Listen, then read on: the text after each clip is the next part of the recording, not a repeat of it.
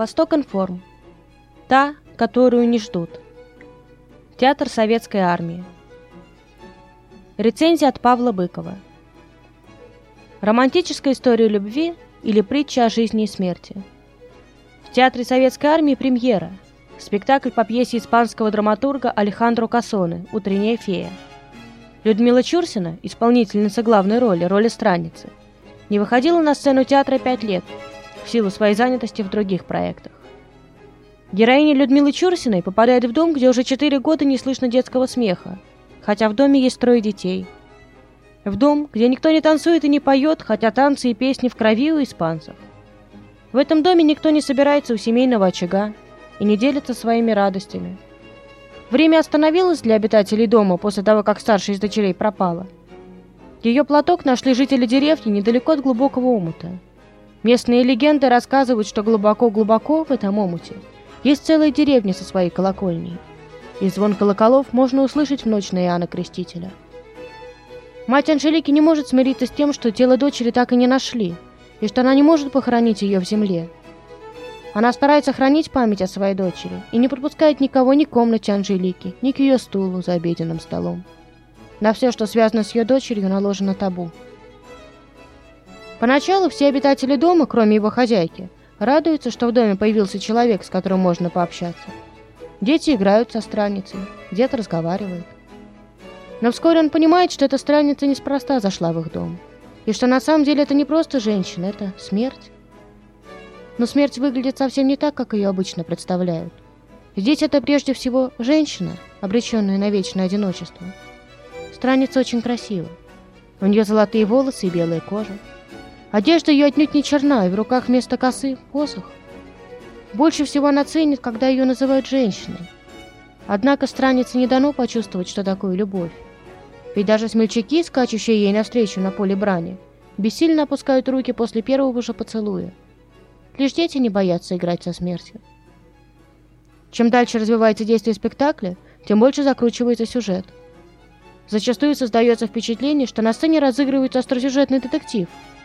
Самые захватывающие моменты подчеркиваются тревожной музыкой, которая очень точно передает атмосферу происходящего на сцене. Стоит отметить, что кроме музыки в спектакле звучат и испанские песни. На относительно небольшой сцене актерам удается даже танцевать, что еще больше передает испанский дух пьесы. Обстоятельства складываются таким образом, что в этот раз страница уходит из дома одна, а вдовевший муж Анжелики возвращается с девушкой, спасенной им в реке. Вместе с появлением Аделы в дом возвращается жизнь. Дети называют Аделу сестрой, дед внучкой. И даже мать обретает в девушке потерянную дочь. Однако, уходя, страница обещает вернуться на седьмую луну и увезти с собой девушку в цветах из этого дома. Действие спектакля хранит в себе еще много загадок, которые предстоит разгадать жителям дома в испанской деревушке. И тем красивее эта легенда о жизни и смерти. Притча о том, что смерть – это начало новой жизни.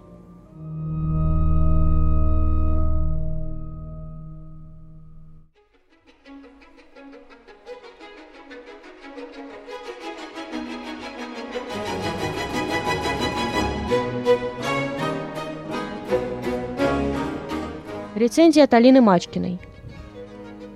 Перед началом спектакля зрители, глядя на сцену, гадают, кто эта девушка. Перед кулисами большая картина, лица не видно. Только спина с неспадающими темными кудрями. Догадок слышится множество, но скоро все встанет на свои места. В Театре Российской Армии открытие предюбилейного 79-го театрального сезона началось с премьеры спектакля «Та, которую не ждут» режиссера Александра Бурдонского по пьесе Александру Кассоны «Утренняя фея». Это не первое обращение театра армии к творчеству испанского драматурга. 20 лет подряд со сцены театра не сходил спектакль по пьесе «Деревья умирают стоя» с Ниной Сазоновой и Владимиром Зельдиным в главных ролях. В этой же постановке главную роль исполняет народная артистка СССР Людмила Чурсина. Та, которую не ждут, это спектакль-притча. В доме, где четыре года назад поселилось горе, не звучит смех, не слышно теплых слов – и никто в доме уже давно не смотрит друг на друга с нежностью и любовью. Остались лишь какие-то огарки чувств и горечь воспоминаний об утрате. Безутешная мать весь дом подчинила своему горю, несмотря на то, что в семье еще трое детей. Отпрыски не могут ходить в школу, потому что дорога проходит через омут, где когда-то утонула их сестра. В семье все живут в страхе перед хозяйкой, которая, кажется, готова ненавидеть всех, кто не хочет скорбеть вместе с ней. Но однажды ночью в доме появляется странница, неподражаемая Людмила Чурсина, необыкновенно красивая и загадочная. Вскоре становится ясно, что эта смерть креется у очага. Тему смерти режиссеры поднимали достаточно часто, ее представляли по-разному, но так человечно, пожалуй, впервые. Режиссер показал не смерть, а женщину, стремящуюся любить, дружить, общаться, но обреченную на одиночество в своем долгом пути. Да, на ней был хон с глубоким капюшоном, но он серый, а не черный.